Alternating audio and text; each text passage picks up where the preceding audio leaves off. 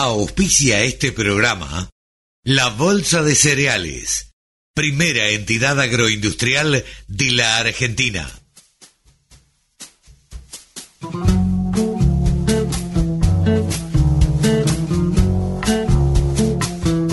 Aquí comienza Nuevos Vientos en el Campo. Hola, hola, hola, hola, ¿cómo les va mis amigos? ¿Cómo andan?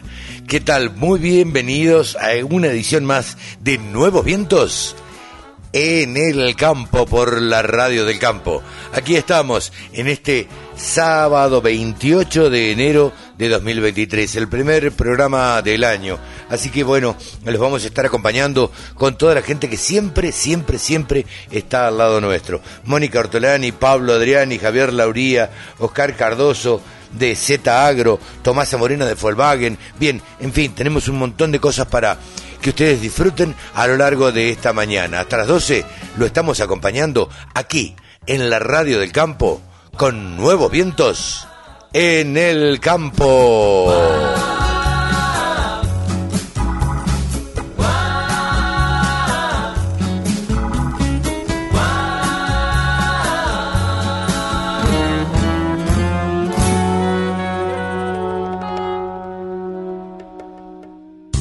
La radio del campo.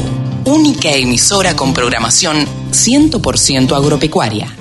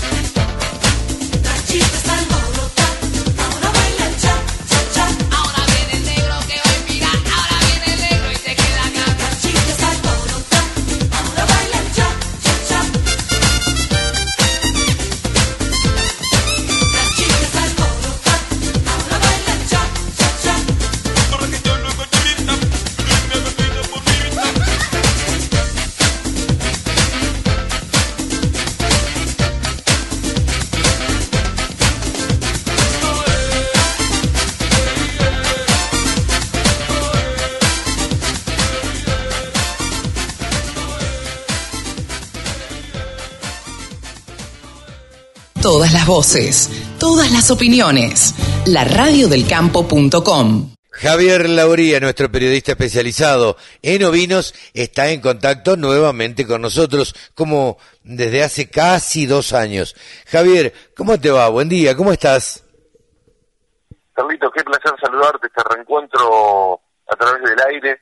Qué lindo poder volver a hablar y compartir mucho del ámbito ovino. ¿Cómo estás vos? Bien, bien, por suerte, disfrutando de las vacaciones, eh, ya terminadas las vacaciones, eh, uno con un poco de pilas arranca este 2023, bueno, también con, con expectativas, también con eh, horizontes, con metas que uno se traza y, y demás.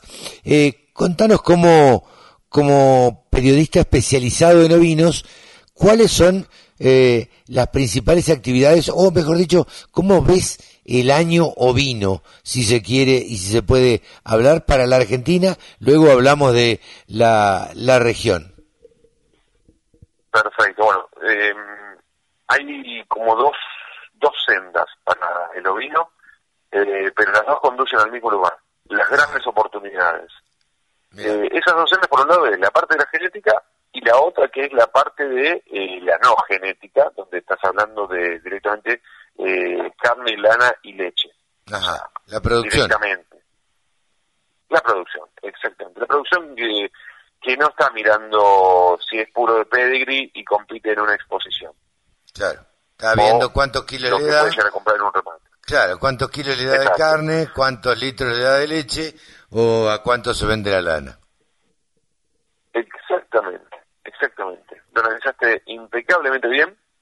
Y por un lado, por lo que tiene que ver con la genética, eh, el año pasado que ya habían ingresado animales de, Reino Unido, va a haber otro ingreso, van a haber otras llegadas de, de animales o de eh, semen o embriones desde diferentes orígenes y esto va a traer una mayor diversificación, ampliación de, de las líneas genéticas que hay en el país y también eh, razas que son muy buenas en algunos aspectos y todavía no están desarrolladas acá.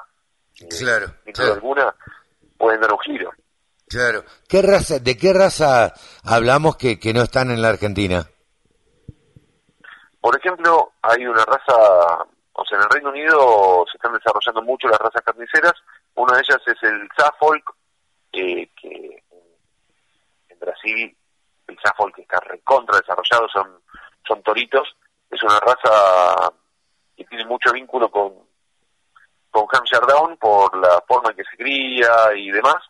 Y la otra es eh, la raza Charolais o Charolais, como algunos la mencionan, que hay una para los bovinos, pero también hay una de ovinos.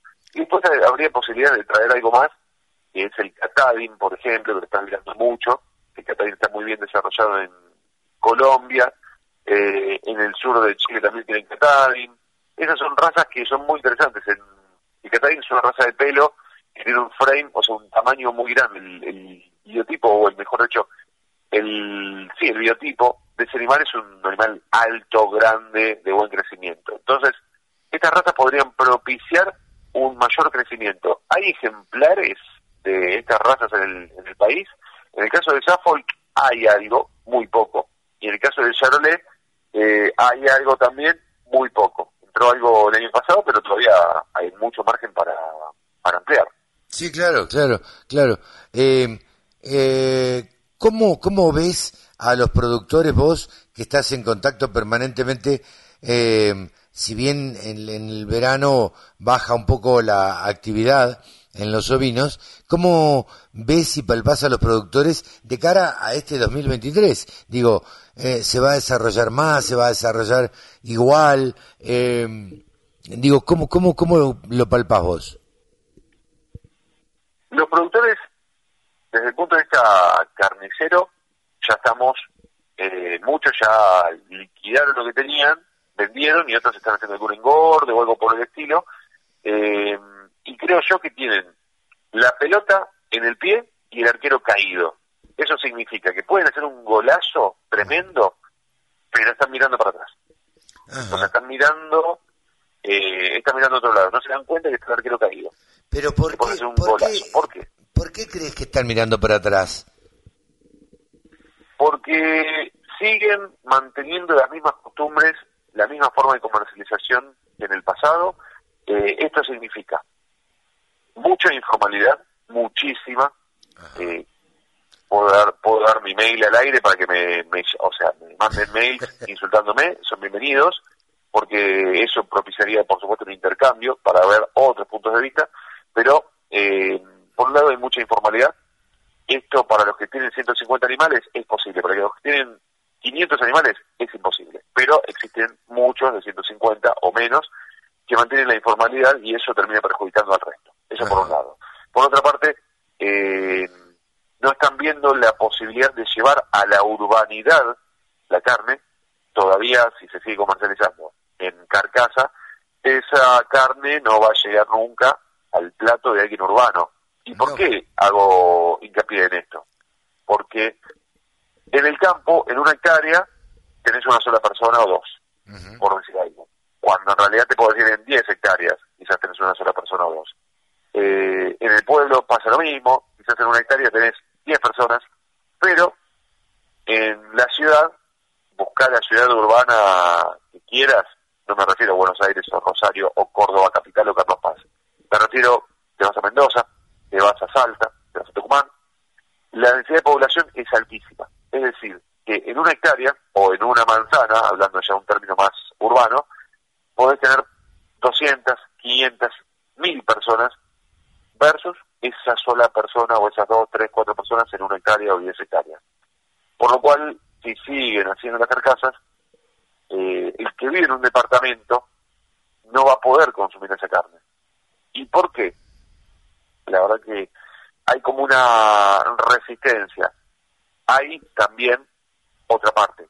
Los carniceros hoy día, los que son de oficio de carnicero, son pocos son muy pocos. El resto son cortadores de carne, que no entienden la fibra. La cortan porque le dijeron que se corta de esa forma y se terminó.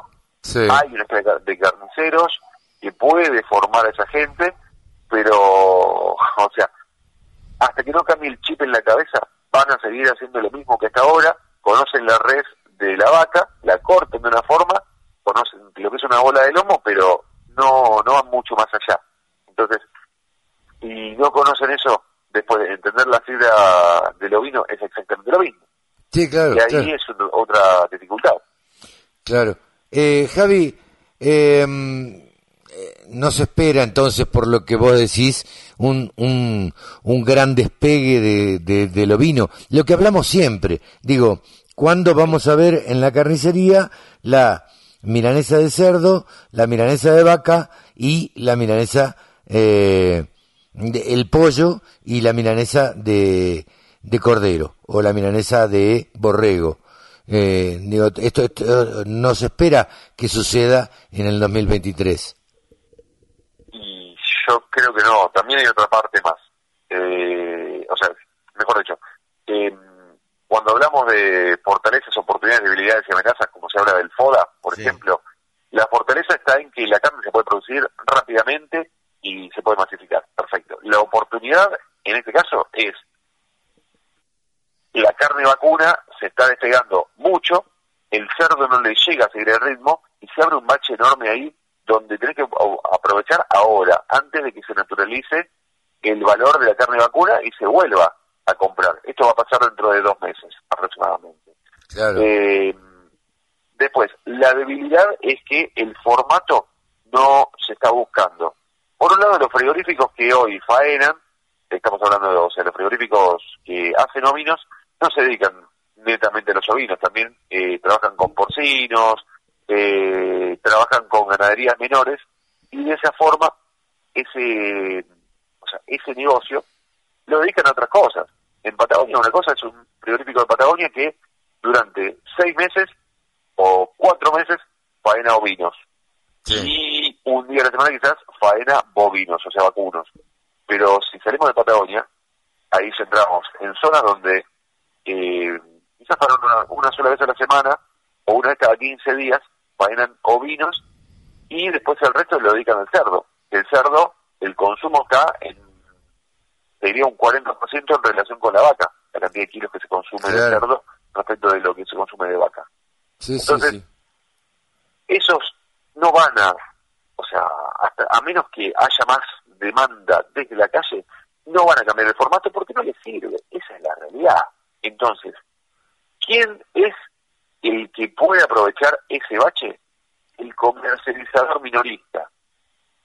Claro. Cumpliendo todas las condiciones sanitarias, por supuesto, el comercializador minorista, el que puede agarrar a hacer un delivery, por supuesto respetando y con todos los, los permisos sanitarios, hacer un delivery en determinadas zonas o abastecer a determinadas eh, líneas de carnicería, por ejemplo. Vos te haces, o sea, haces un vínculo, un acuerdo comercial con alguna eh, alguna cadena de carnicerías y capaz que le podés abastecer y en esa carnicería vos le podés decir, te propongo que hagas milanesa, hagas hamburguesa, hagas estos cortes. Sí, sí, y vamos Pero- a, a- nombrar, yo no, no digo que son, sean chivos, digo, hay una gran cadena de carnicerías, por ejemplo, ahora, en Capital Federal y Gran Buenos Aires, que es Res. ¿Sí? Sí, exactamente esa pensaba. Claro, digo, si, si se les ocurriera eh, distribuir carne, pero volvemos al principio, di- di- distribuir carne ovina, digo, eh, sería una, una buena manera de... Ahora, vos hace un ratito me hablabas de informalidad. Ese tipo de carnicerías no te aceptan este una carne que no esté certificada, digo que no que no provenga de un frigorífico autorizado este con, con, con todos los papeles como tiene que ser. Totalmente de acuerdo. Totalmente de acuerdo. Pero si hicieran un acuerdo en un frigorífico autorizado, ¿por qué no? Digo, esta cadena, mencionamos esta cadena, eh, ¿por qué no, no podrían ser ellos quizás algunos de los impulsores? Hola, le digo, Vina, ¿qué tal? ¿Por qué no te sentás a tratar de charlar y sentar las partes y que se pongan de acuerdo? Por ejemplo. Sí, sí, sí, totalmente, totalmente. Eh, sé que estuviste viajando por Uruguay eh, y por Brasil fundamentalmente. Eh, ¿cómo, ¿Cómo los ves a, a los uruguayos y a los brasileros respecto de nosotros? En, en cuanto a vinos, Eh, obviamente, ¿no? Uruguay, Uruguay exporta mucho, consume poco, exporta mucho y, tienen más o menos armada la cadena. Uruguay, la problemática principal hoy en Uruguay, además de la seca, que es una problemática que afecta al sur de Brasil, donde se produce mucho, mucho cordero, afecta a la Argentina, afecta a Uruguay, eh, más allá de la seca, la gran problemática que tienen es la lana porque el SUL, que es el Secretariado Uruguayo de Lana, que comercializa esa lana, eh, informó hace un par de meses, en octubre, me informó que iban a dejar de comprar lanas por encima de las 21 micras. Eso significa que si cruza, o sea, si querías Corriel o Maryland, que es parecido al Corriel, quedaste fuera de juego. directamente. O sea, tu lana no vale nada. Claro, claro, Y claro. que tienen merino tienen que tener merino por debajo de las 21 micras. O sea que descartaron una cantidad importante de lana porque el mundo está demandando esa lana fina. Eh, Si tienen que elegir, eligen lana fina. Para el resto lo tienen bien cubierto. Sí, sí, Eso es sí. la principal problemática de, de Uruguay. Y hablamos de producción agrícola. Ahora, Brasil, vamos a hacer un paréntesis importante. En Brasil, nosotros tenemos en Valle, que eso es parte de Río Grande do Sul. Río Grande do Sul tiene una particularidad muy, muy interesante. Eh, es un estado gigante. O sea, o mejor dicho, es una región gigante que, que hace muchos años que quiere independizarse de Brasil. Y lo particular, si no te lo dicen, no te das cuenta, pero cuando empezás a mirar un poquito más, con más atención, decís, che, veo pocas banderas de Brasil. No es la, típica bandera así, la verde amarilla, al toque, la verde amarela, al toque. Eh, te encontrás con mucha, mucha bandera de Río Grande a la par de la de Brasil. Y ves también mucha bandera de Río Grande y no bandera de Brasil. Eso ya te da una pauta. Sí, de que claro. Van con otra idiosincrasia. Eso por un lado. Eh, en toda la zona de Valle hay mucha producción ovina y remiten la carne a Sao Paulo, que es el mercado más importante, básicamente, tanto para Brasil como respecto al mundo, el mercado más importante es uno, un- uno de los más importantes es Sao Paulo. Entonces remiten la carne, la quieren volver a enviar a Sao Paulo y a eh, Río de Janeiro. Entonces, al enviar ahí, tienen un poco más de posibilidades, pero el consumo antes de la pandemia era una cosa, post pandemia pasó a ser otra en el sur de Brasil, toda la parte lindante con, con Uruguay, o sea, toda la parte fronteriza y alejándote de unos kilómetros. Eh, la gran problemática consumo- también la tienen ellos. El consumo fue distinto. ¿Cómo? El consumo Sí. fue distinto. Eh, ¿Para más o para menos? Para menos, lamentablemente. ¿Y a qué se Entonces debe? están haciendo... Y porque justamente la pandemia frenó la posibilidad de que llegara a diferentes lugares, eh, la carne, y la gente se fue desacostumbrando. En dos años perdió un poco la costumbre de consumir ovino. Mira vos, qué raro. Sí, sí, y, y hay varias problemáticas más que son que son regionales. Te das cuenta que, que sería imperioso poder tener más vínculo regional Argentina, Uruguay, Paraguay, Paraguay, Brasil. Eso es totalmente necesario para comprender, para intercambiar genética, para tratar de eh, buscar soluciones comunes a toda la región. Entonces, Brasil se encuentra en eso. Entonces, ¿qué es lo que hacen? Y hacen concursos de comida todos los meses para que eh, una familia, o sea, una familia sencillita, le dan la carne y llevan un plato de comida, hecho con carne ovina, entonces hacen un concurso y al ganador le dan un premio, entonces ese cuánto es, 150 reales. Y no es mucho, no, 150 reales son 30 dólares. Pero es un premio. Pero 30 dólares, todos los meses vos participás en un concurso, es un día. 30 dólares, y yo también me anoto, a veces un día nada más, un día al mes.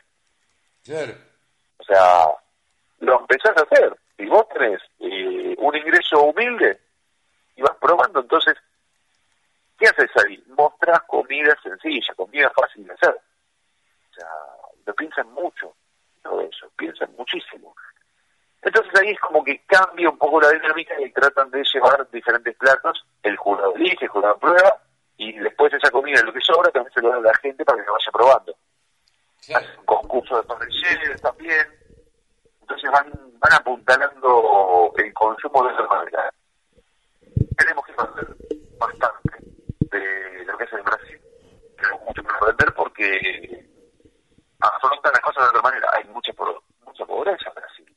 Y si vos apuntalás, apuntás a un público sencillo, de, recursos medio o bajo, y podés colocar esa vida, estás avanzando como sociedad. Sin duda. No damos la oportunidad cómo, grande, porque hoy en día es barato producir cordero. Esta no era la seca. Y, no hubiera seca. Sería baratísimo, porque con pasto y demás. No es que nos orden. Claro. Claro, Javi. Eh, Lo único que tenés que hacer, sí. lo único que tenés que hacer es hacer un buen manejo de las facturas, planificar bien, tratar de hacer un trabajo quizás, no te digo hacer un carrera porque hay cosas pastorear no sé, de WhatsApp con 100 parcelas.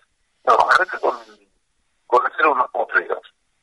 Dale un descanso a la tierra, arranca con eso. Y si la lluvia te acompaña, olvídate, tenés una producción baratísima, que le podés vender a un buen valor y llegás, pero si producís barato y no lográs que esa comercialización llegue y te estén pidiendo no durante el mes de noviembre nada más, durante todo el año te vayan y te pidan carne, la puedes abastecer. Claro. Pero si estás de, de espaldas al arco y no sabes que la tierra está caído, estás perdiendo un golazo que ahora, más que nunca, eh, es el largo no estás a, de otra cancha. Sin Además, duda. El gol lo puedes hacer. Sin duda. Eh, Javi, eh, ¿cómo viene tu actividad en cuanto a lo periodístico? ¿Dónde podemos ver la, la modo Obis? Este año ya tuvimos dos charlas, ahora las hacemos el segundo y el cuarto martes del mes. Ajá. Las transmitimos a través de YouTube e Instagram, como venimos haciendo, e incorporamos Twitch. Ah, mira. canal. Bien. Uno dice Twitch, ¿por qué? Te soy sincero, hoy, anotalo, eh, tenemos tres seguidores en Twitch, nada más que tres. Ajá. Estamos trabajando en esta plataforma para que dejen de ser tres, empiecen a ser mil mensaje hoy no llegue a qué público, a público joven, porque eh, no sé que yo no soy gran consumidor de Twitch, pero el formato se consume por gente que está por debajo de mi edad, yo tengo 41, lo consume gente que está por debajo de mi edad, y esa es la forma de llegar a nuevas generaciones, llevarle el contenido a nuevas generaciones. Sí, claro, sin duda. Por eso apunto por ese lado. Porque vos tenés, Facebook es la primera red social grande eh, y hoy en día el público consumidor de Facebook está de 40 para arriba. Sí, totalmente. Instagram está de, de 25 a 45, una cosa así. Twitch apenas, apenas llega hasta los 40. Claro, sí, sí, sí, sí. Pero bueno, eh, es bueno, es bueno ir incorporando eh, nuevos medios o nuevas plataformas que, bueno, gracias a Dios hemos tenido la suerte o tenemos la suerte de poder vivirlo y de poder aprovecharlas, ¿no? Sí, sí, la verdad que la única gran dificultad para eso, para el crecimiento, es el precio de las telefónicas. Porque, es un valor de, de cuatro dígitos en alguna y no puedes ponerte a ver un programa de una hora con datos. Tienes que verlo con Wi-Fi. Sí, claro. Porque si no... Con, sí, con Wi-Fi, sí. O sea, ese es el problema. Entonces, esa posibilidad de ver el, ver los programas, los contenidos en cualquier lado, se hace onerosa. Sí, termina, termina siendo... Sí termina siendo siendo caro si uno lo, lo, quiere hacer con datos. Pero bueno, ya yo creo que finalmente eh, la telefonía, el, el, la comunicación va a tener que tener un costo ínfimo en algún momento de, de nuestras vidas, eh, porque digo eh, es una necesidad básica hoy en día. Yo no, todavía no, no, no puedo entender cómo no hay internet en todo el país Digo, ¿cómo, hay escuelas que todavía no tienen internet? Eh, esto, esto me, me interpela, mm, me enoja y me revela también, ¿no? Digo, ¿cómo los chicos hoy en día, eh, en pleno siglo XXI, eh, no, no cuentan con internet? Todos, pero absolutamente todos, digo. ¿Querés que, ¿Querés que indaguemos un poquito? ¿Querés que intercambiemos un par de ideas que pueden ser chocantes para algunos? Yo te doy mi, mi perspectiva. Por ejemplo. No, pará, dejámoslo para, para la semana que viene, ¿te parece? Dale. ¿Te o, parece? o hablaremos de, o hagamos otra columna en todo caso, nos alejamos y... No, digo, en vez de hacer una la columna de ovinos el viernes que viene, el sábado que viene, digo, eh, hablemos de comunicación y la verdad no estaría nada mal. Digo que entre dos locutores se pongan a charlar de, de comunicación. Preparen en su casa los pochoclos, los pases, los barquillos. No sé mucho no como barquillos, pero los que están en la costa pueden traer algunos barquillos. Totalmente, totalmente. Donde estoy yo, eh, se, se comen barquillos. El, Con arequipe. Yo quiero preguntarte, ah, palala. arequipe es el dulce de leche eh, en Colombia. Menos mal que no dijiste el otro nombre que se utiliza para algo similar. Ah, bueno, sí. El dulce de cachucha. no lo quería decir por la duda, porque para no herir sensibilidad. No, no, no, pero además, digo, el, dulce de cachucha es, es bien conocido este, en, en, en parte de Sudamérica. Eh, acá, acá le llaman arequipe, es menos dulce eh, que el dulce de leche nuestro y, y más liviano no es tan espeso. Eh, ah, sí, eh, tiene, tiene una, una textura distinta. Este, pero que exactamente lo mismo. El dulce de leche de oveja es más liviano también. Ah, mira, ah, mira. Y, y este es mucho más claro también. Eh, es un marrón clarito, clarito. Eh, tiene menos cocción. Sí, acá le llaman obleas a lo que te decía, eh, son como unas hostias mm. gigantes, este, que se pone arequipe y otra hostia y comen eso como postre, eh, casi como una golosina, te diría, para los chicos. Ah, mira.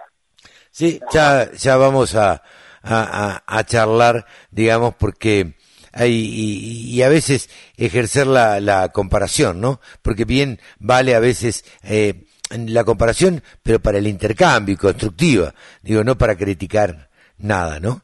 Eh, pero bueno, eh, es, bien interesante conocer otras realidades, siempre es, es interesante conocer otras realidades y, y otras maneras de, de comer, de nada, el asado no se conoce. Anoche prácticamente fue una fiesta, un lugar donde fui y llevé un bife de chorizo y una colita de cuadril.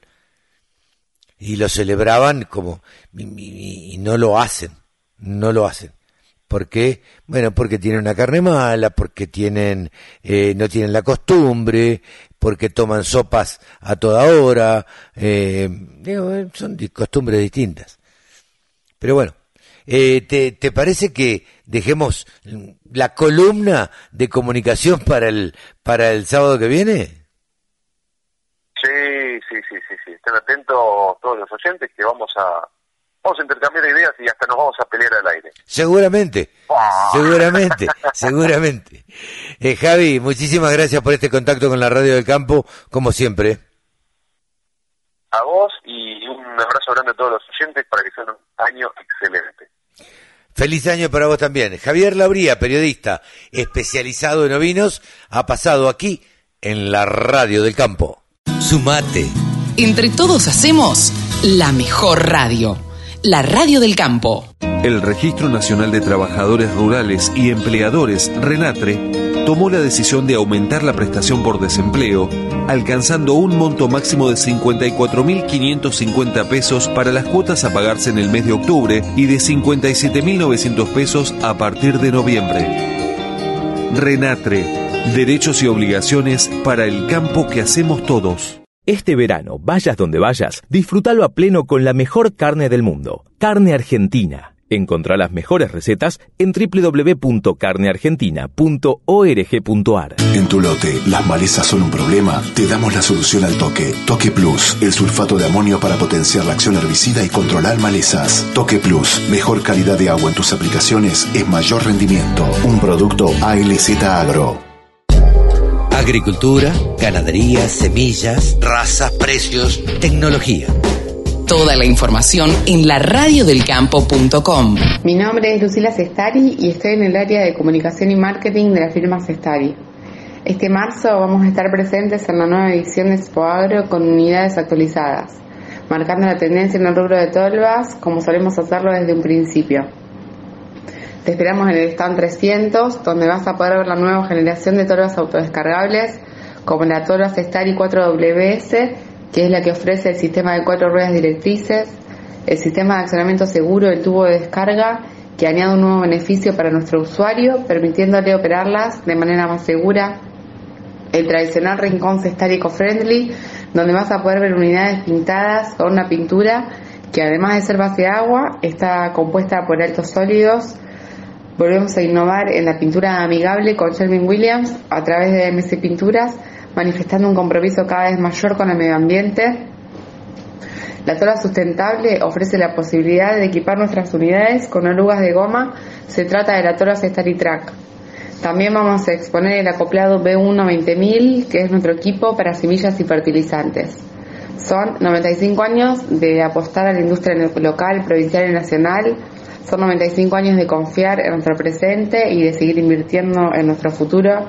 Somos cuatro las generaciones que seguimos confiando en la grandeza del campo argentino, del productor y del contratista argentinos y sobre todo confiamos en nuestra calidad para exportarla a más de 35 países de los cinco continentes. Somos Stari, escribimos la historia. 24 horas con contenidos del agro. Llegó la radio del campo.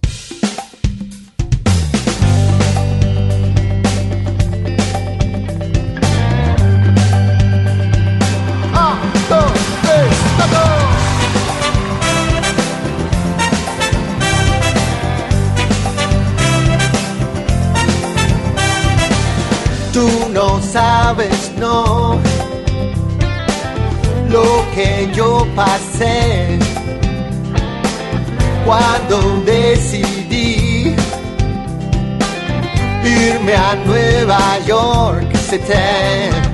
Oh no, the milk is all. Cantando bachata.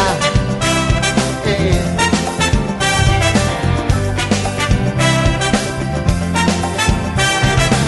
se me heló la piel, la oreja, el mentón, cuando yo viajé. Punta Cana al Bronx, dicen, oh no, también que estaba yo cantando bachata Con unos pantalones cortos en mi casa Con las canillas y el ombligo en el olvido Contigo, yeah, yeah, yeah, yeah. Cantando bachata Con las caricias aleatorias de mi gata Y con la rumba de mi perro callejero. Te quiero, eh, yeah, yeah, yeah. Cantando bachata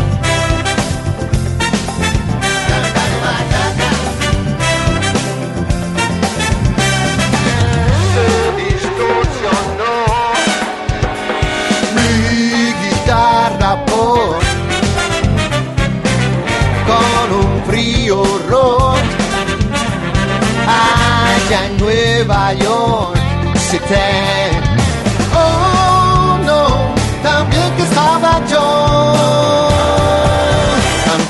bachata con unos pantalones cortos en mi casa con las canillas y el ombligo en el olvido contigo yeah, yeah, yeah, yeah, cantando bachata con las caricias aleatorias de mi gata y con la rumba de mi perro callejero te quiero yeah, yeah, yeah, yeah, cantando bachata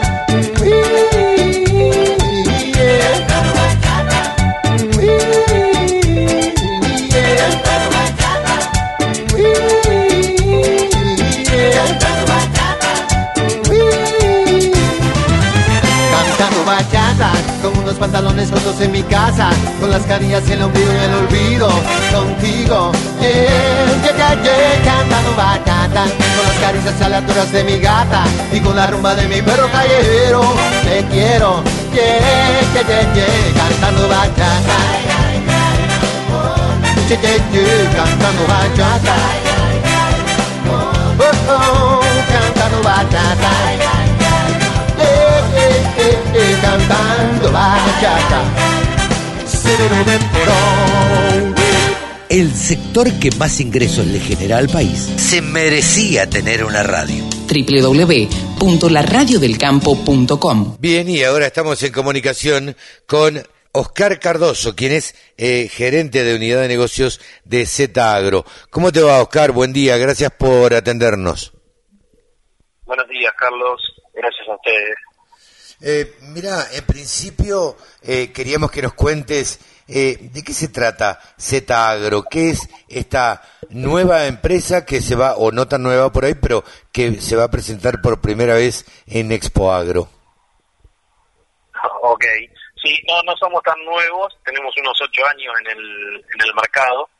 Eh, Z Agro, que es la unidad de negocio de la cual soy responsable, pertenece al grupo Z, que es una empresa de servicio de capital humano o de recursos humanos, como, como quieran llamarlo o identificarlo.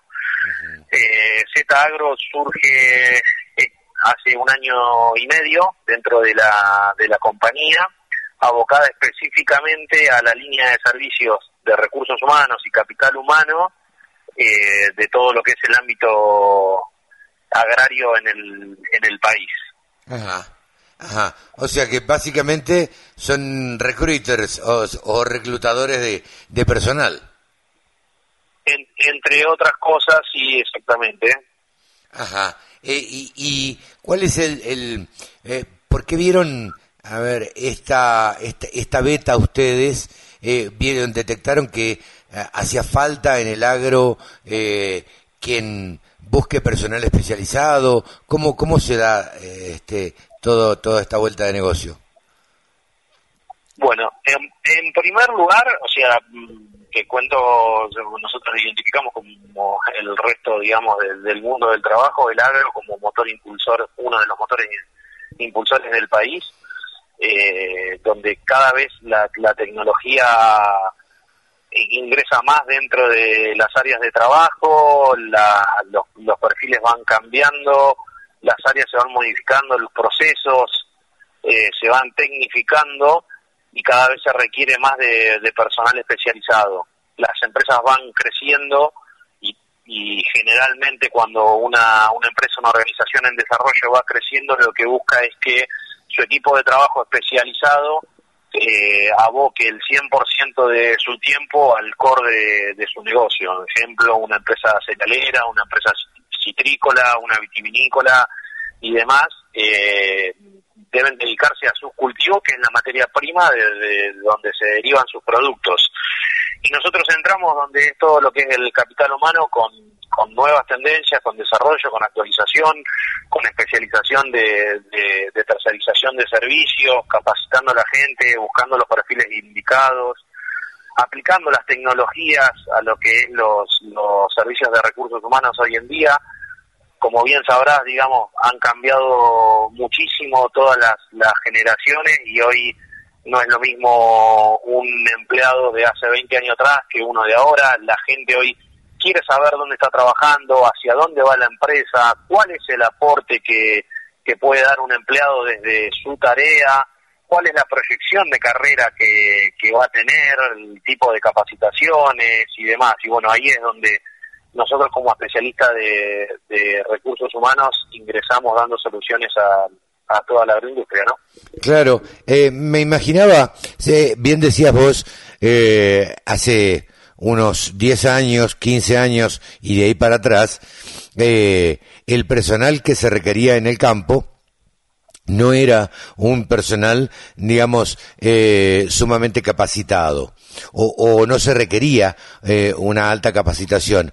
Hoy en día, yo siempre digo que conocí eh, el tractor sin aire acondicionado, el tractor sin cabina y, demás.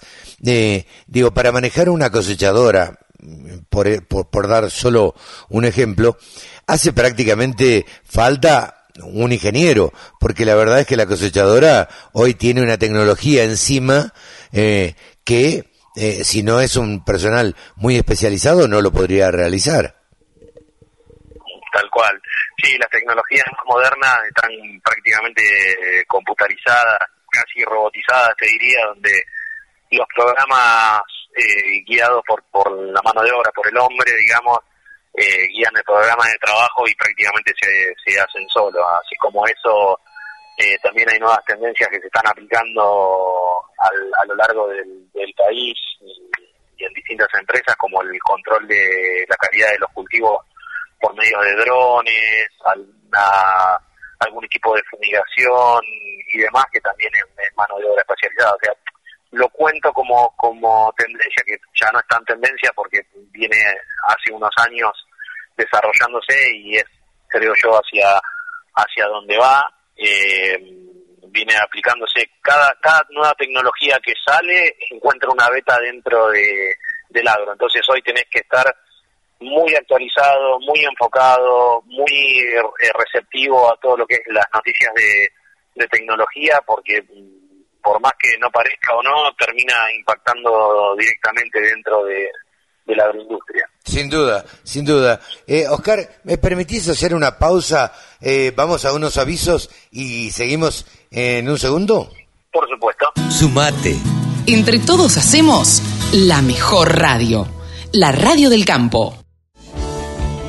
En Profértil, amamos ser de la tierra del alimento a través de un proceso que separa, une y transforma las moléculas de agua, gas natural y aire, generamos un nutriente que tiene el potencial de reponerle al suelo el nitrógeno que se va con cada cosecha. Gracias a esta reposición, lo que sembramos crece más fuerte, más verde, grande, sano y más nutritivo. Profértil. Vida para nuestra tierra.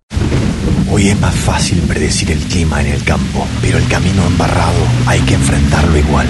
Amarok, lo nuestro son los desafíos. Volkswagen. Para más información consulte en www.volkswagen.com.ar. Juan, se acerca una nueva campaña y estás pensando en la planificación, el monitoreo del lote y el control de malezas. En Nutrien estamos para asesorarte y acompañarte en cada momento. Muestreo de suelos, monitoreo permanente del lote, aplicación de productos y la más alta tecnología a tu alcance. Las mejores soluciones del mercado con la experiencia y calidez de nuestra gente. Hace como Juan. Asesorate con Nutrien Ag Solutions y lidera tu lote. El sector agroindustrial es el que más mano de obra ocupa en la Argentina Nos merecíamos una radio. www.laradiodelcampo.com Continuamos conversando con Oscar Cardoso de Z Agro y va a ser la primera vez que participan en Expo Agro. Oscar, contanos con qué, con qué expectativas van.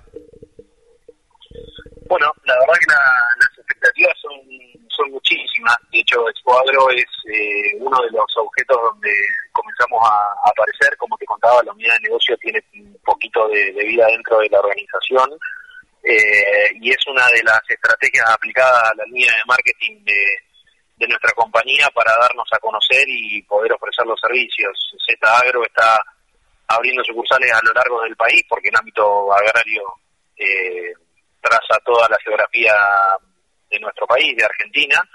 Eh, así que estamos yendo con un, con un plan de apertura de sucursales a varias regiones del, del país y las expectativas puestas específicamente aquí en la Expo es darnos a conocer en todo lo que es el ámbito agrario, más que nada abocado a las empresas cerealeras y también aprovecho la ocasión para contarles que estamos en, a nada, digamos, de abrir una, una sucursal lo que es lo que nosotros llamamos la zona núcleo, que sería noroeste de la provincia de Buenos Aires y sur de Santa Fe, con el objeto de especializar toda la línea de servicios de recursos humanos a lo que es cerealeras, así como también objetivos en otros países, ¿no? Pero específicamente el foco puesto en la expo es darnos a conocer, poder presentar nuestras líneas de servicios, contar lo que somos, lo que hacemos, en qué nos especializamos y que sepan que estamos eh, ya abocados eh, geográficamente para poder dar solución a cada una de las empresas que están en la región. Oscar, eh, si yo te preguntara a cuál es la mano de obra que más se requiere hoy en el campo, eh, o mejor dicho, no si te lo preguntara, te lo pregunto, ¿cuál, cuál es eh, lo, lo, más requerido hoy en el sector agropecuario? ¿Un ingeniero o eh, un peón, o, un encargado? ¿qué, ¿qué, es lo que, lo que más los productores, los dueños de campo, están requiriendo? Sí, si yo tuviese que especificarlo en, en, un tipo de perfil, la verdad es que no, es, es todo hoy eh, ¿Por qué? Porque vos tenés líneas de servicio hoy abocados, digamos, a lo que es la industria cerealera, eh, mano de obra que se utiliza, por ejemplo, para el despanojado manual, ingenieros, técnicos, eh, porque los procesos cada vez son, son más amplios dentro de, del rubro de, de semilla, de semilla y del resto de, de, la industria, ¿no?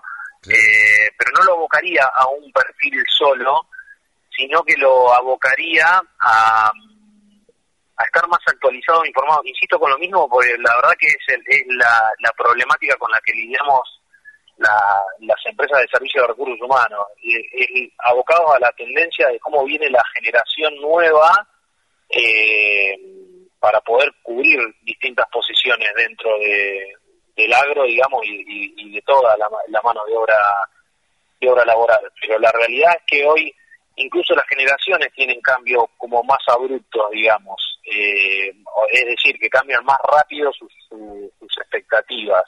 Entonces es ahí donde, donde hay que poner el, el foco. Una vez que uno entiende como empleador o como generador de soluciones cómo vienen las nuevas tendencias de las nuevas generaciones, es donde se encuentran las soluciones para poder cubrir todas las posiciones que se, que se requieren. Oscar, eh, te agradecemos muchísimo este diálogo con la Radio del Campo.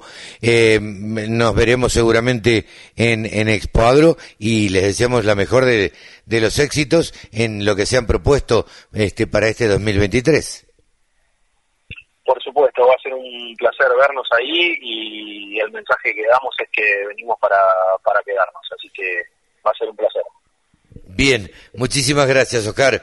Oscar Cardoso, de Z Agro, gerente de la unidad de negocios, eh, bueno, ha charlado con nosotros aquí en la Radio del Campo. El campo es el motor del país. Prende ese motor. Prendete a la Radio del Campo.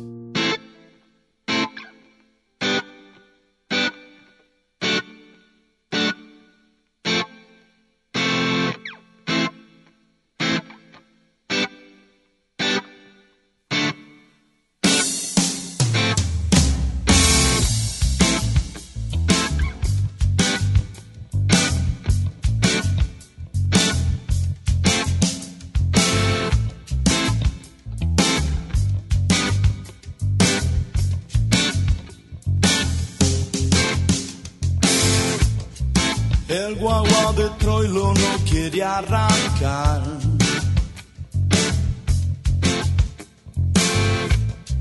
Falta envido, truco, chiste nacional. Estamos en Benaguita, el mayoral.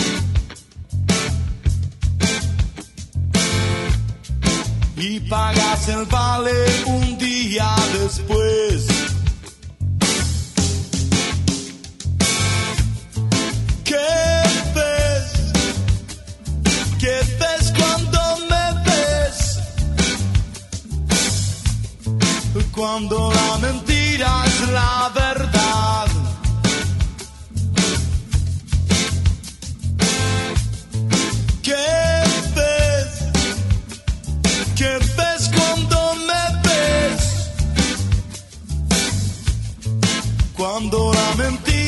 la verdad.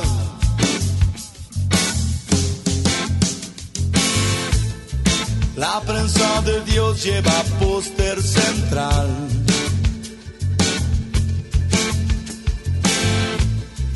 El bien y el mal definen por penal.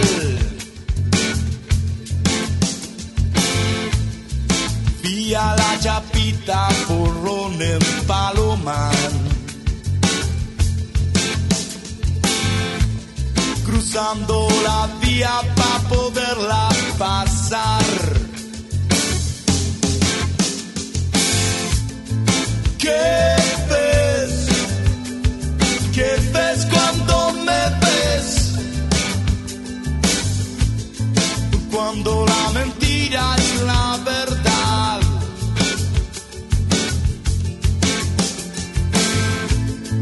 ¿Qué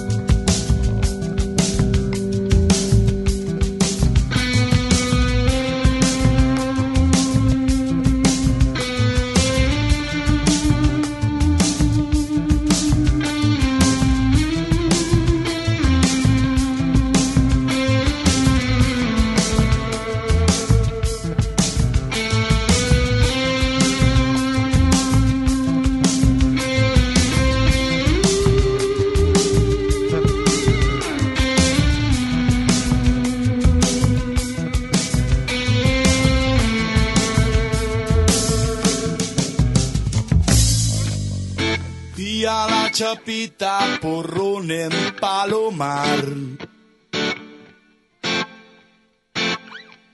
Cruzando la vía para poderla pasar. ¿Qué ves? ¿Qué ves cuando me ves? Cuando la mentira es la verdad.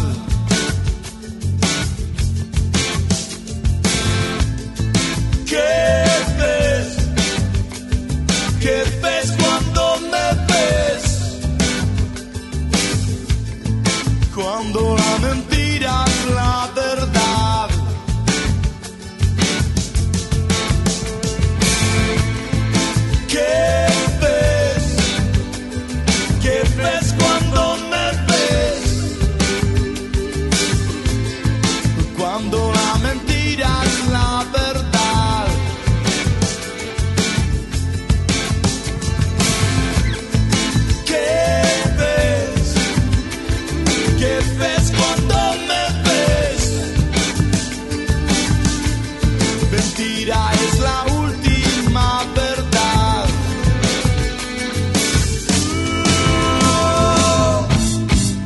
La información que te interesa, la música que te acompaña.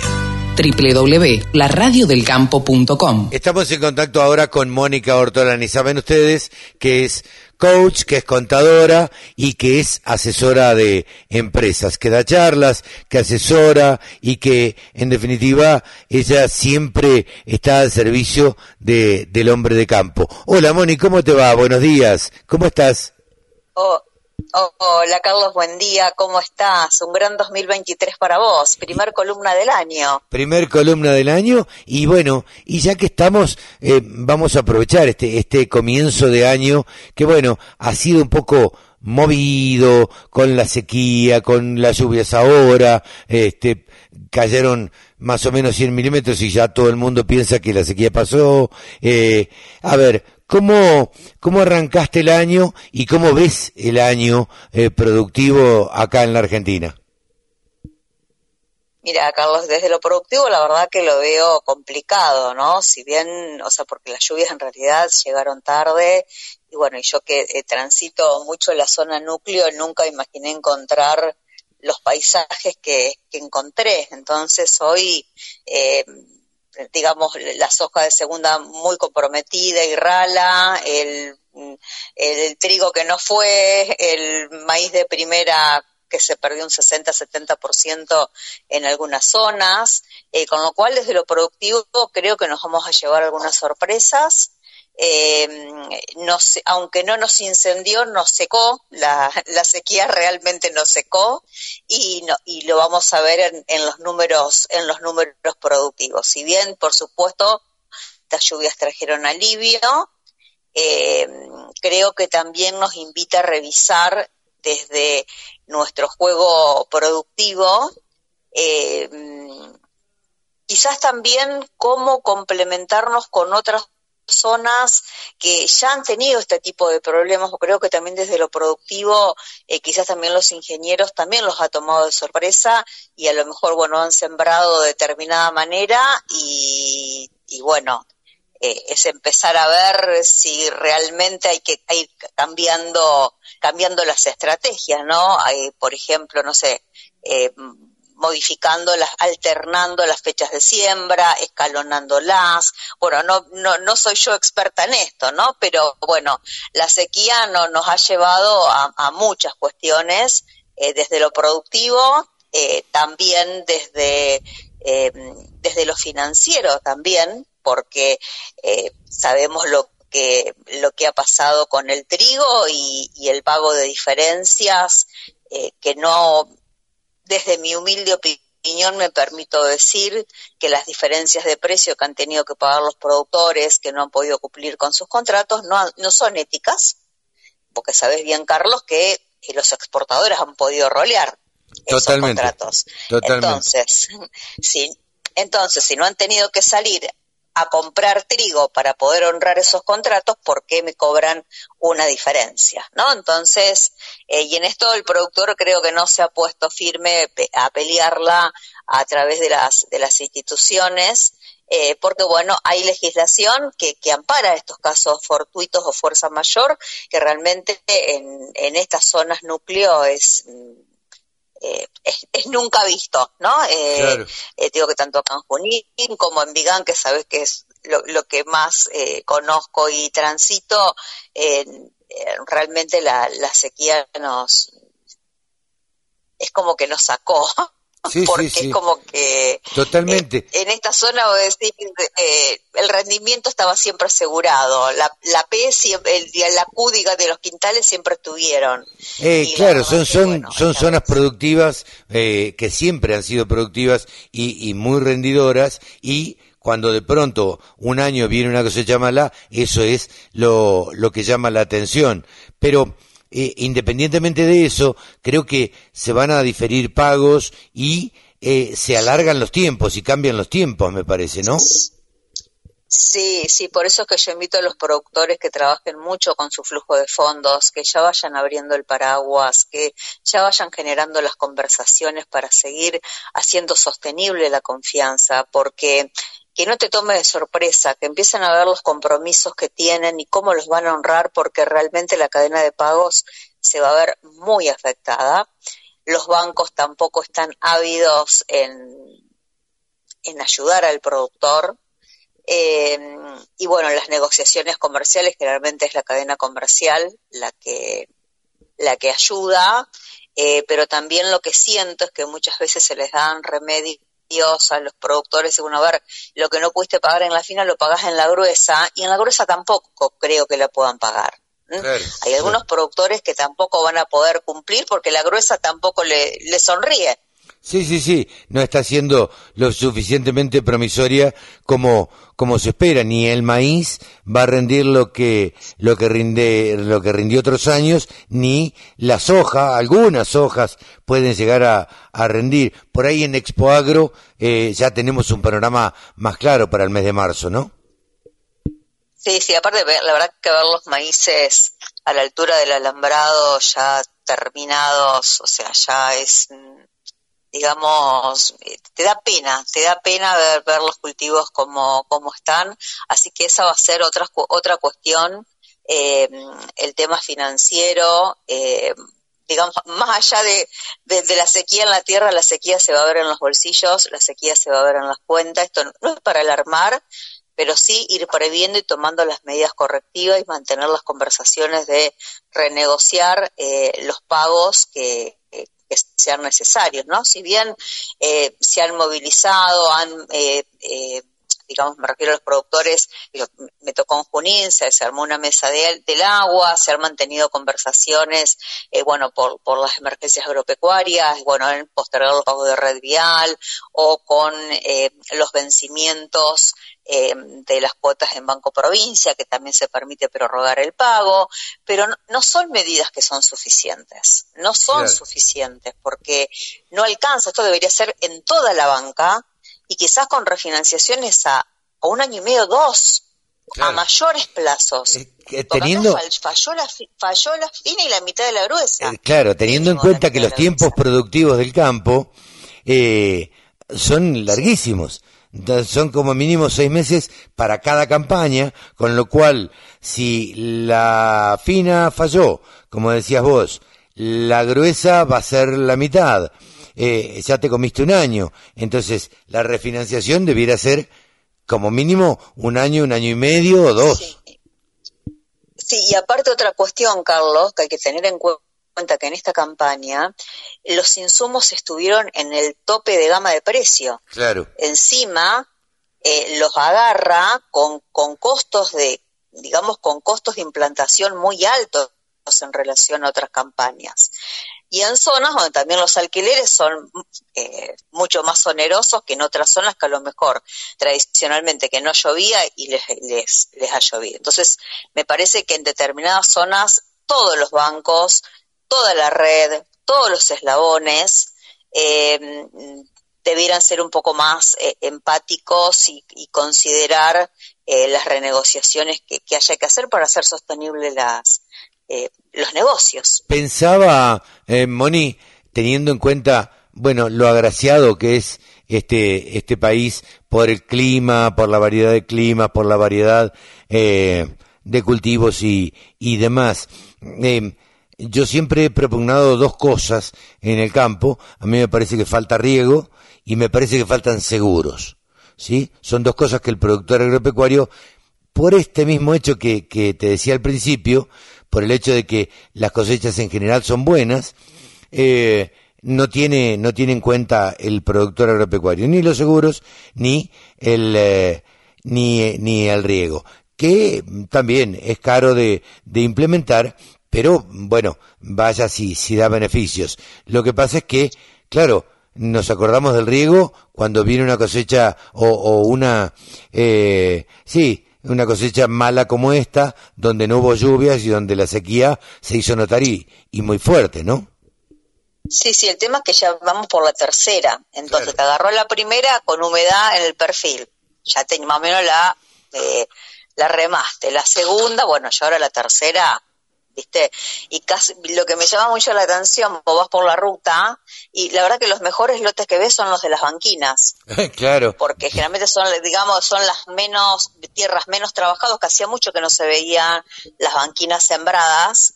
Y a lo mejor es como que ves a la soja y la ves un poquito mejor que el resto, ¿no? Porque bueno, quizás es una tierra con, con más nutrientes. Con más nutrientes, eh, menos, menos trabajada Sí. y este y con un perfil un poco más amplio de humedad, ¿no? Claro, por eso es que a lo que voy es que esta campa este, en, esta campaña, digamos, aún con lo dolorosa que es, nos deja eh, enseñanzas desde lo productivo, nos deja preguntas en qué cosas tenemos que cambiar desde, cambiar desde lo productivo, desde los procesos, desde los insumos, si conviene o no riego, por un montón de cuestiones, porque ojo que también hay, vi también que hay eh, muchísimas novedades e innovaciones para aprovechar los sistemas de riego para hacer otro tipo de aplicaciones. Ah, mira, mira, vos sabés que no no no lo había pensado, pero la verdad Sí, sí, eh, eh, sí. es que Sí, vos se hacen otro tipo de aplicaciones, porque como es un aparato que nunca se va del campo, decían, ¿cómo no lo hacemos más eficiente? Después te voy a buscar, no recuerdo ahora el nombre, pero te permite hacer eh, fertilizaciones y, mm, sí, pulverizaciones. Sí, y pulverizaciones, porque es un aparato que no se va del campo. claro. Sí, sí, habrá que cambiarle bueno, los la picos. verdad que hay que, mm, eh, digamos, hay, hay, mm, digamos, la enseñanza de cambios, que, preguntas para cambiar desde lo productivo, porque una tercer, una tercera línea pensás, ¿es un ciclo o dejamos de ser la pampa húmeda? Claro, Si sí, sí, la sí. pampa O cambia directamente. ¿Qué otras cosas tengo que estar pensando? ¿Mm? La otra pregunta y la otra pata, digamos, por así, para, para el, el- el juego yo es ponerte las botas, ¿no? Sacarte las alpargatas y ponerte las botas y, y mirarlo más desde lo financiero también. Bueno, ¿no? Como tengo que programar los pagos, siempre digo, a cosecha, viste, siempre le decíamos, huí de la cosecha, podés tener una parte a cosecha, pero no podés tener todo a cosecha, porque te pasa una, un, otro año más como este, y, y te quedás con que no tenés con, con qué hacer frente, ¿no? Así que bueno, hay que eh, trabajar mucho desde lo financiero, mucho desde los precios, eh, porque el grano no está. Ahora, como el grano no está, más allá del precio, es cómo vas a refinanciar tus deudas, o cómo endeudarte, en qué moneda endeudarte, con quiénes.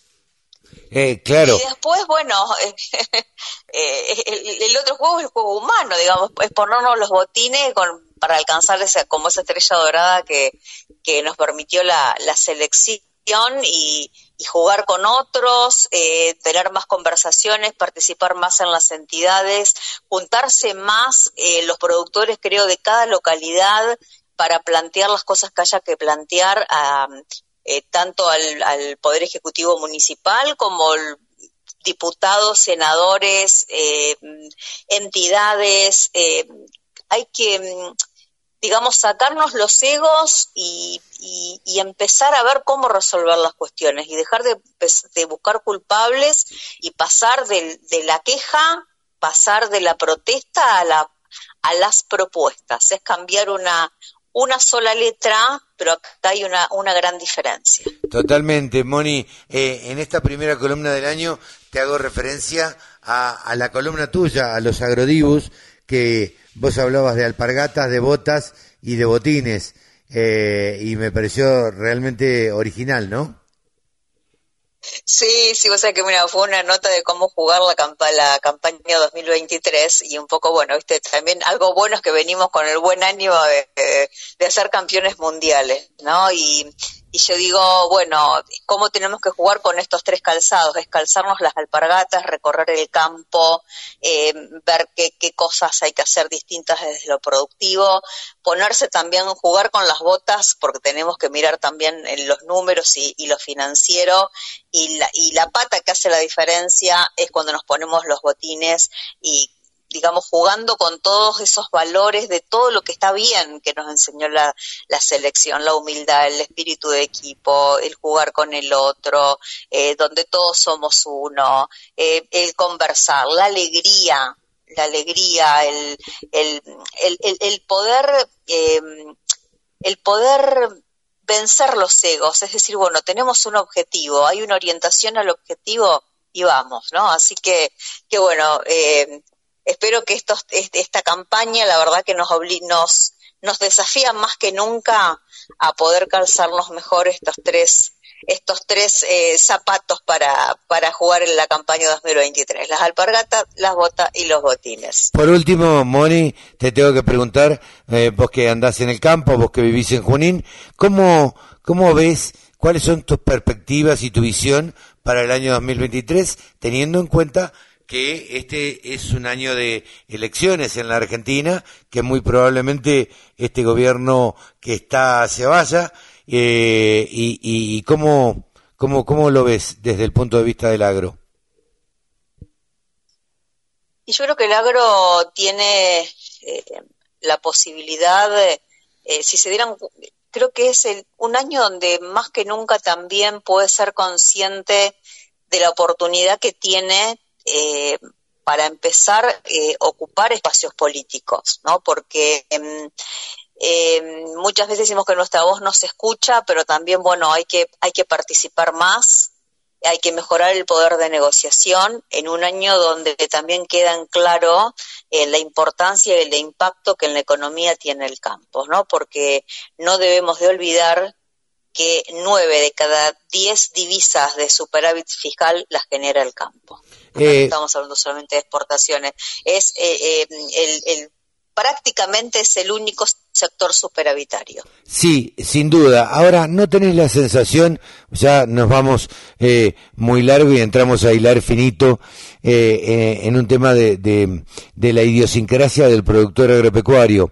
¿No crees que el productor agropecuario es un poquito reacio a involucrarse en política?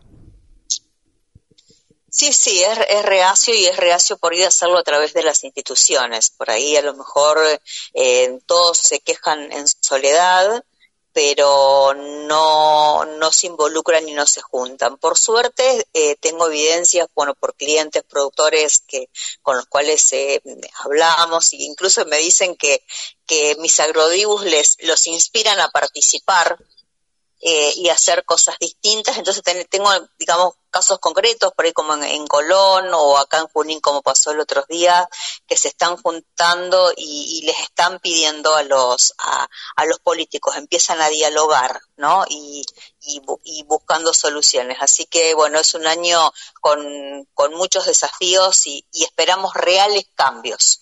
Ojalá sí, cambios. Ojalá sí sea, Moni. cambios. Mm, te agradezco muchísimo esta comunicación con la radio del campo y estamos hablando, seguramente nos veremos en Buenos Aires. Sí, sí, seguramente el mes que viene nos vemos en Buenos Aires. Carlos, un placer y bueno, estamos en contacto y gracias siempre por, por, por acordarte de, de nosotros y bueno, y, hacer las entrevistas. Mónica Ortolani pasó aquí en los micrófonos de la radio del campo. Saben ustedes que es titular de tonicaonline.com.ar, contadora y coach. Gracias, Moni. Un saludo. Gracias, gracias a vos, Carlos. Un abrazo. 24 horas. Los 7 días de la semana. Toda la información que te interesa. Toda la música que te acompaña.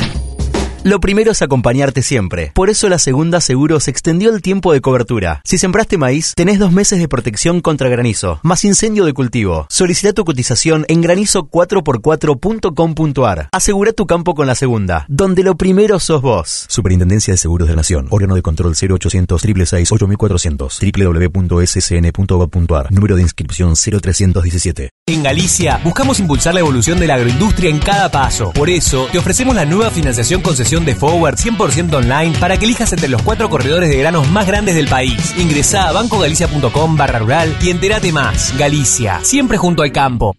Usa Verdecian y potencia tu modo Rindenia. Maximiza tu rendimiento y rentabilidad cuidando el suelo. Con Verdecian, producí más y mejor. www.verdecian.com.ar La radio del campo única emisora con programación 100% agropecuaria. Ahora estamos en comunicación con el gerente de marketing de Volkswagen Argentina, Tomás Morena. Hola Tomás, ¿cómo te va? Buen día.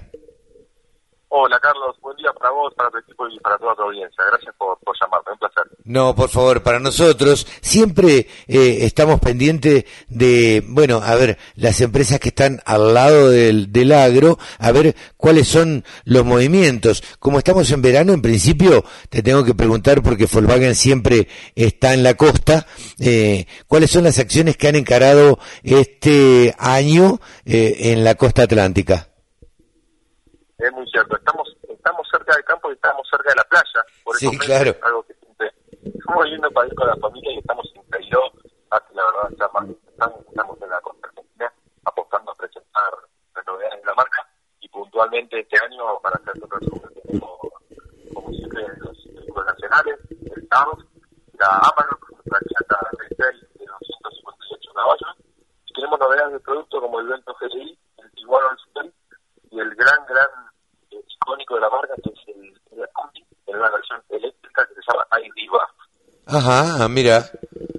¿Qué características tiene este este vehículo? Mira, la, la apuesta de Volkswagen a nivel global es la electrificación. Y existe una familia de modelos que no son autos electrificados, sino que son autos eléctricos que ya nacen con esa, con esta composición y son, son en este caso la familia I. Lo que hemos traído a Cariló es la Equivac, que es una combi, que es histórico modelo playero de la marca, y la verdad es que el público está, alucinado con lo que la combi. Es un auto de, ya en nivel conceptual, ¿no? Es un concept car que próximamente en Europa se empieza, se empieza a comercializar, pero hoy lo tenemos con fines más de la comunicación para investigar este territorio, y es un auto con, con, con toda la modernidad, pero también con todo el diseño, con toda la onda, digamos. Claro. ¿Y qué, qué dice el público general cuando prueba este auto o cuando se sube?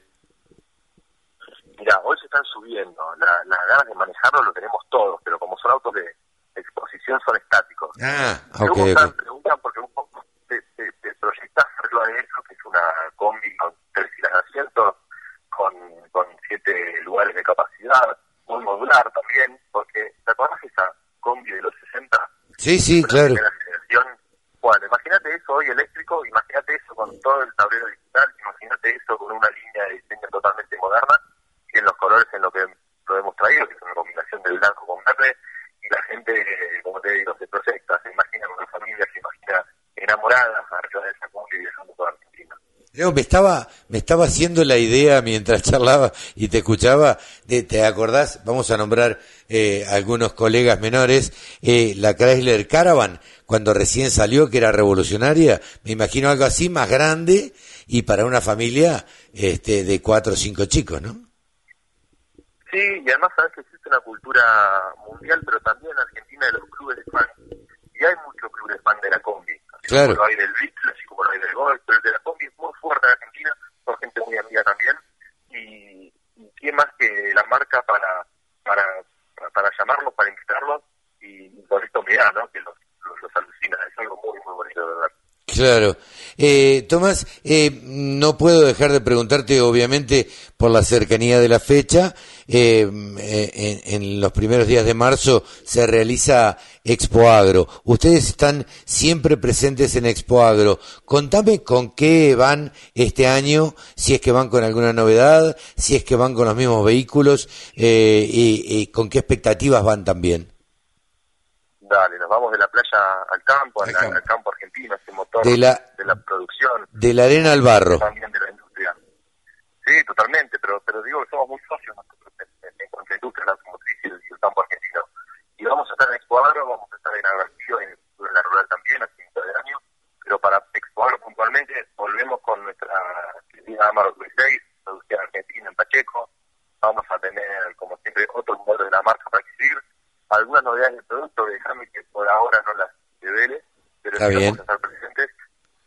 Y además, a ver, en, en- hace muy poquito y todavía tenemos una campaña de Amarok corriendo que el público del campo seguro la recuerda porque porque los hemos involucrado en lo que fue el proceso creativo y es esto de nuestros son los desafíos, que es la historia de un, de un joven que maneja una camioneta Amarok que se encuentra con, con algunos, algunas dificultades en ese camino durante y está totalmente eh, totalmente alineado al campo. Le estamos hablando a él, le estamos diciendo en esta campaña que, que entendemos lo que hace, que entendemos los desafíos que, que tiene y que además somos parte de eso y queremos ser, ser parte de algo más.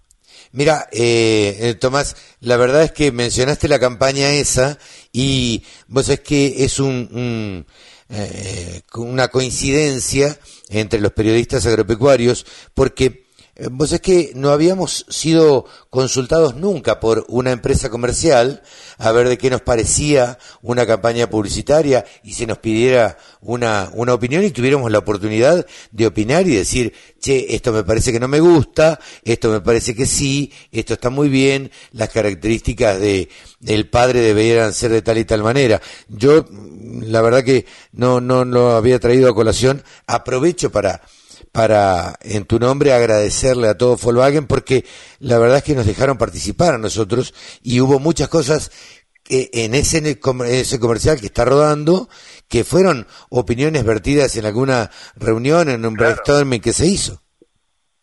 Bueno, ese es el proceso creativo. Si bien en Volkswagen hay mucha gente que sabe de campo, hay mucha gente, de hecho, que trabaja en la compañía, pero es pequeño productor, su familia es pequeña productora, eh, ya sea siembra, ya sea ganado.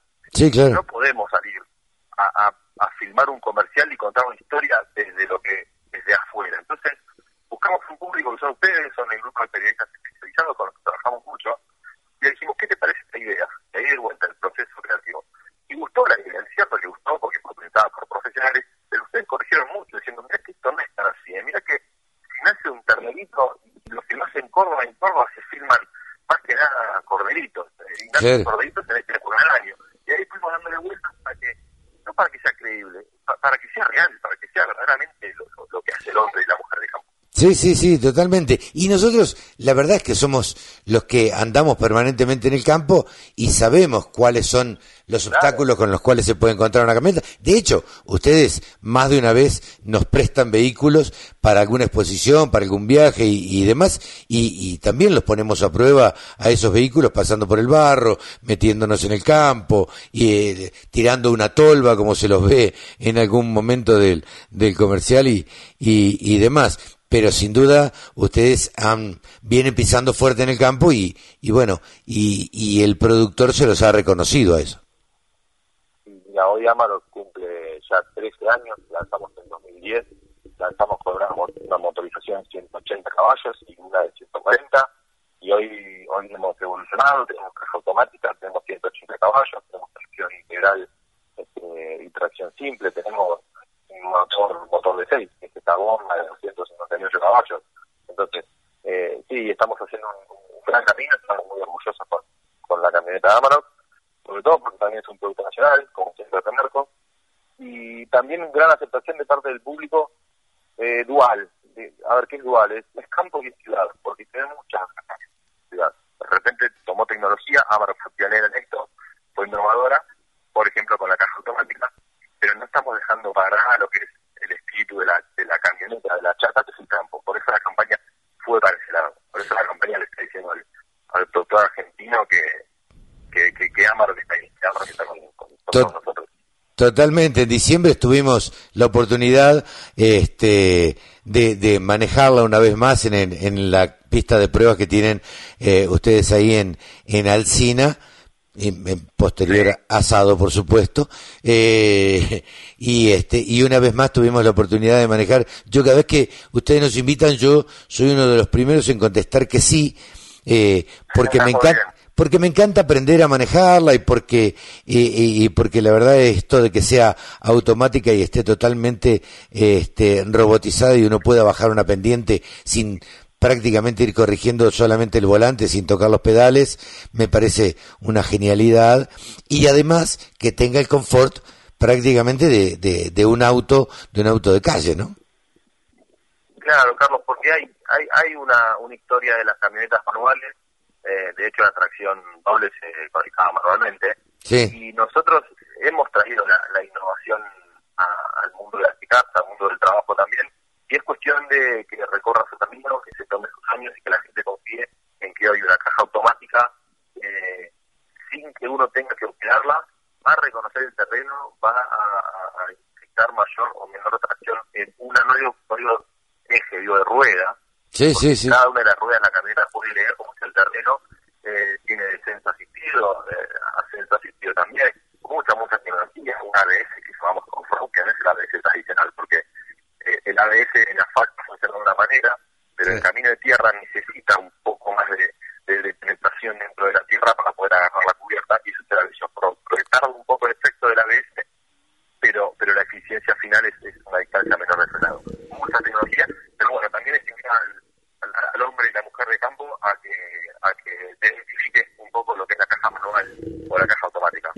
Tomás, muchísimas gracias por este diálogo con la Radio del Campo. Nos estaremos viendo en, Expo Agro, ¿sí? Pero un placer para mí, un gran abrazo al, al, al campo argentino, que sé que han de algún, modo llegado las lluvias hasta el centro de la Argentina y, un, gran alivio para todos. Algo que se estaba esperando, pero no sabes cómo. Así que muchísimas gracias, Tomás. Tomás Zamorena gerente de marketing de Volkswagen Argentina, ha pasado aquí en los micrófonos de la Radio del Campo. El sector que más ingresos le genera al país se merecía tener una radio. www.laradiodelcampo.com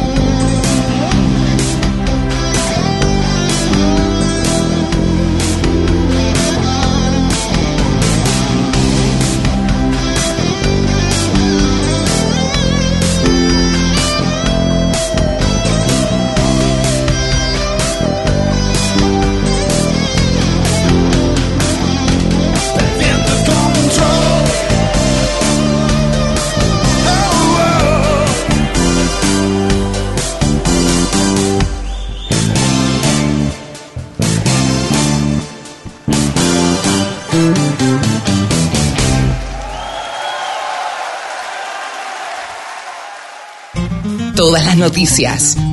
Toda la información. La radiodelcampo.com. Los fertilizantes verdes hoy son una realidad. Yara redobla su compromiso hacia la neutralidad climática con gran impacto, disminuyendo la huella de carbono en un 90% en sus fábricas. Misma efectividad sin combustibles fósiles. Comprometete con la naturaleza y sumate a una fertilización responsable. Descarbonizate y sé parte del cambio. Ahora podés tener internet en tu campo. Orbit, internet satelital para zonas rurales. Llámanos al 0800 22 00 142 y conoce los planes disponibles. Conectate con el mundo con Orbit. Expo Agro es única, porque le damos vida a todos juntos. Una expo donde cada uno que viene a ser parte se convierte en protagonista. Te esperamos del 7 al 10 de marzo en San Nicolás. Expo Agro 2023, edición IPF Agro. Exposiciones, muestras, rurales, novedades. Toda la información en la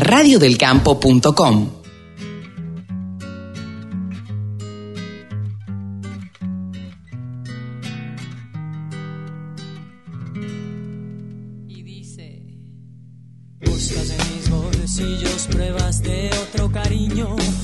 Pelos en la solapa, esta sonrisa me delata. Labial en la camisa, mi coartada está hecha trizas. Estoy en evidencia, engañar tiene su ciencia. Estoy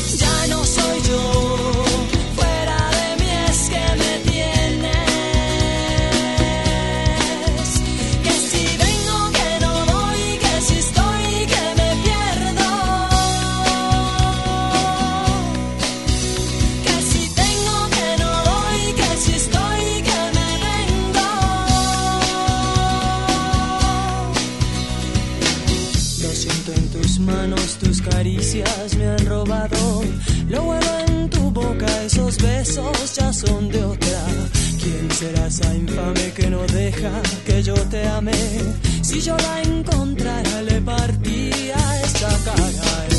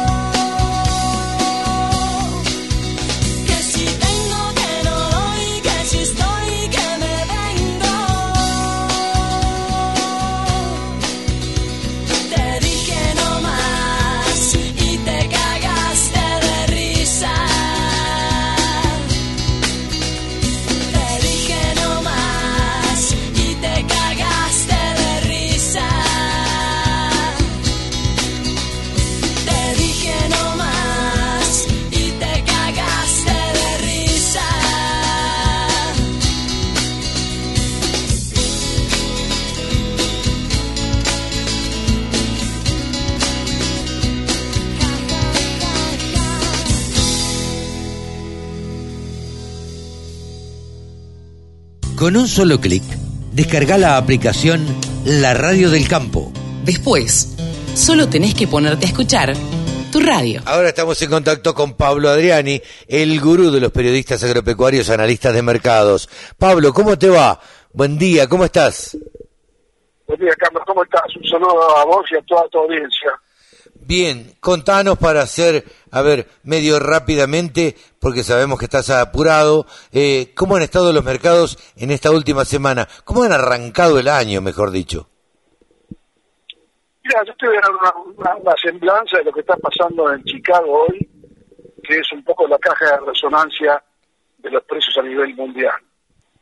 Chicago está tironeado entre la cosecha récord de maíz y soja en Brasil y el fracaso de la cosecha de maíz y soja en Argentina. En el medio aparece Rusia con algún tipo de amenaza bélica nuevamente hacia Ucrania, con lo cual ahí empieza a tener un factor de, incertidumbre la caída en las exportaciones de trigo y maíz de Ucrania. Todo esto se suma al factor climático en Argentina. Esta semana tuvimos buenas lluvias, pero no en el 100% del área agrícola. Según lo que sacamos en Rosario, se dio en el 35% de la superficie agrícola argentina. Sí, lo sí. cual la sequía todavía Y además, no, no se, no desapareció. además esta sequía, Pablo, digamos que, a ver, porque haya llovido eh, 100, 120 milímetros en muchos lados, eh, la sequía no terminó. Por eso, podemos decir que los desarrollos 100 milímetros te frenan las pérdidas y te permite una recuperación muy fuerte de los cultivos. Eso es real.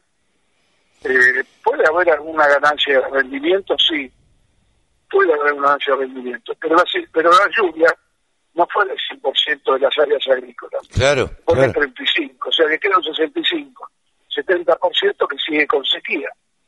Por eso te digo que eh, el final está abierto. Yo estuve la, la semana recorriendo el norte de Buenos Aires y el oeste de Buenos Aires, y bueno, me encontré con un escenario en donde, eh, paradójicamente, las hojas, dentro de todo, tenían mejor estado que los maíces. Ah, mira. Bien, mejor dicho, voy a corregirme, los maíces de siembra temprana no se sembraron y los que se sembraron eh, se murieron, no germinaron. La soja de segunda y de siembra tarde resistió bastante la falta de lluvias y ahora con estas lluvias está empezando a recuperarse. Pero lo que me llamó la atención es que de- de- del camino de acá a Salto, Rojas, Colón, Chacabuco, de, de 100 maíces que vi, solamente uno o dos eran maíces tempranos que estaban floreciendo. El Claro. resto eran maíces que estaban macollando. Sí, sí. Bueno, entonces yo te diría que todavía está el final abierto. Eh, hay que agregarle a todo esto que en Estados Unidos, para mediados de febrero, se va a conocer recién la intención de siembra de soja y de maíz en Estados Unidos. Y ese va a ser el momento de quiebre del mercado. O para, para cara o para cruz. ¿Por qué? Porque si Estados Unidos aumenta la superficie de maíz, necesariamente tiene que bajar la de soja. Y viceversa Claro. si sube la de soja tiene que bajar la de maíz, porque no, no hay no hay no, hay- no hay áreas nuevas para, para expandirse. Entonces te diría que el mercado muy chicado, muy con alta incertidumbre, alta volatilidad, que la competencia la suba, que nada. Claro, esta, eh, a ver, esto que ha sucedido en la Argentina, la sequía en la Argentina, yo creo que va a ser, eh, entre otras cosas, que se mantenga firme, este, en general, mm, básicamente la soja y el, y el maíz, ¿no? Bueno, de hecho el maíz, eh, estuve analizando un poquito los números, y el maíz, por ejemplo, febrero, marzo, abril, cotiza toda la tira a 162 dólares. Claro. siento con un marcado sostenido. Para mayo baja a 152, con los 152. Claro. Y para, para julio baja a 234. Con ¿Cuánto- entre 262 de abril y julio, el mercado cae en los futuros 27 dólares. Eso es expresión de deseo. Habrá que ver en la realidad si el julio realmente eh, va a mantener la baja o si, como pasó en los últimos tres años, el, subo, su- el, el julio subió el nivel del disponible. Claro. Eh, ahora te pregunto, ¿cuándo vamos a tener, o el productor va a tener un eh, panorama un poco más claro? Vos decías marzo, abril, ¿no? Cuando se decida la intención de siembra en Estados Unidos. Ahí vamos a tener un quiebre en el mercado de Chicago para un lado para el otro, según toque maíz o toque soja. Ahí viene el primer quiebre, porque los americanos necesitan una cosecha récord de maíz de 400 millones de toneladas para recomponer lo que perdieron este año con la sequía y los problemas que tuvieron de falta de humedad. Claro. Entonces ahí tenés una baraja, ¿viste? Si, si no aumenta mucho el área de maíz, el maíz no va, no va a bajar, va a subir. Y si te aumenta muy fuerte el área de maíz, va a bajar el precio de maíz, pero va a subir el de soja. Claro. No va a caer los precios de soja. En esa incertidumbre estamos. Agregale, Carlos, que esto lo podemos ver la semana que viene a la vuelta de tu viaje, Sí. eh, que estamos en un año electoral, con lo cual alta incertidumbre, alta volatilidad y un productor más preocupado por cuidar su soja, maíz y trigo y hace sus dólares antes que salir a venderlo en un año de alta volatilidad económica. Eh, Pablo, por último, la última pregunta, la del estribo. ¿Crees que el superministro Massa va a tomar alguna medida eh, a favor del campo de acá a las elecciones? Mira, mira, tu- tuvo reunión con la comisión de enlace esta semana y el ministro definió que el primero de febrero le iba a anunciar a las entidades del campo la implementación de las medidas. En teoría, eh, la van a consensuar los equipos económicos de cada entidad con el gobierno y que tiene que ver con la lógica de lo que tiene que aplicar el gobierno. O sea, vos no podés pedir al principio de ganancias al productor que perdió por la sequía y está a punto de quebrar. Claro. Vos no podés retener el IVA de un productor que, que no tiene que estar operativo para enfrentar la, el- el- la próxima la próxima siembra de trigo. O sea, hay una serie de medidas que el, el- gobierno tiene que tomar. Más que nada, ya no tenemos para ayudar, para no seguir castigándolo. Sí, claro, claro. en un escenario donde la sequía se está llevando puesta eh, 13 millones de toneladas de soja, se llevó 12 millones de maíz, de, de trigo, se va a llevar 13, 14 millones de toneladas de maíz, o sea, eh, el productor pierde 40 millones de toneladas, que son 15 mil millones de dólares menos en sus bolsillos. Dentro de esos productores que perdieron 15 mil millones de dólares menos, hay productores que perdieron todo. Claramente, claramente. Entonces, ¿qué, qué impuesto, ¿qué impuesto le vas a cobrar? ¿Qué anticipo de ganancia? ¿Qué retención de IVA? ¿Qué tasa de interés del, del- del 60% puede tomar en préstamo para subsistir y llegar a empagar la siembra de trigo? Sí, sí, sí. Eh, Pablo, ¿te parece que la sigamos el sábado que viene? Sí, sí, con todos estos temas que van a estar cada vez más calientes. Dale. Un gran abrazo, Pablo. Gracias, muchísimas gracias. Un abrazo. Pablo Adriani.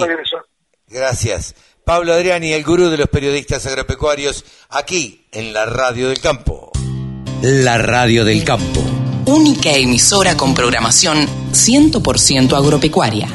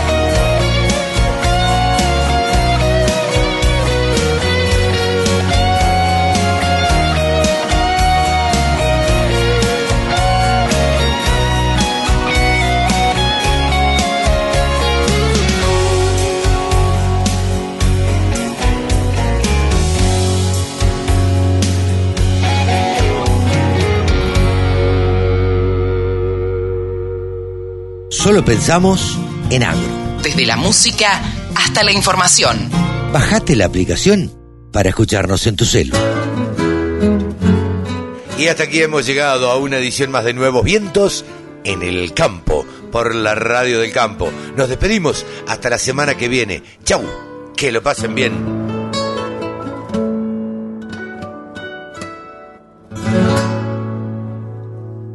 Auspició este programa la Bolsa de Cereales, primera entidad agroindustrial de la Argentina.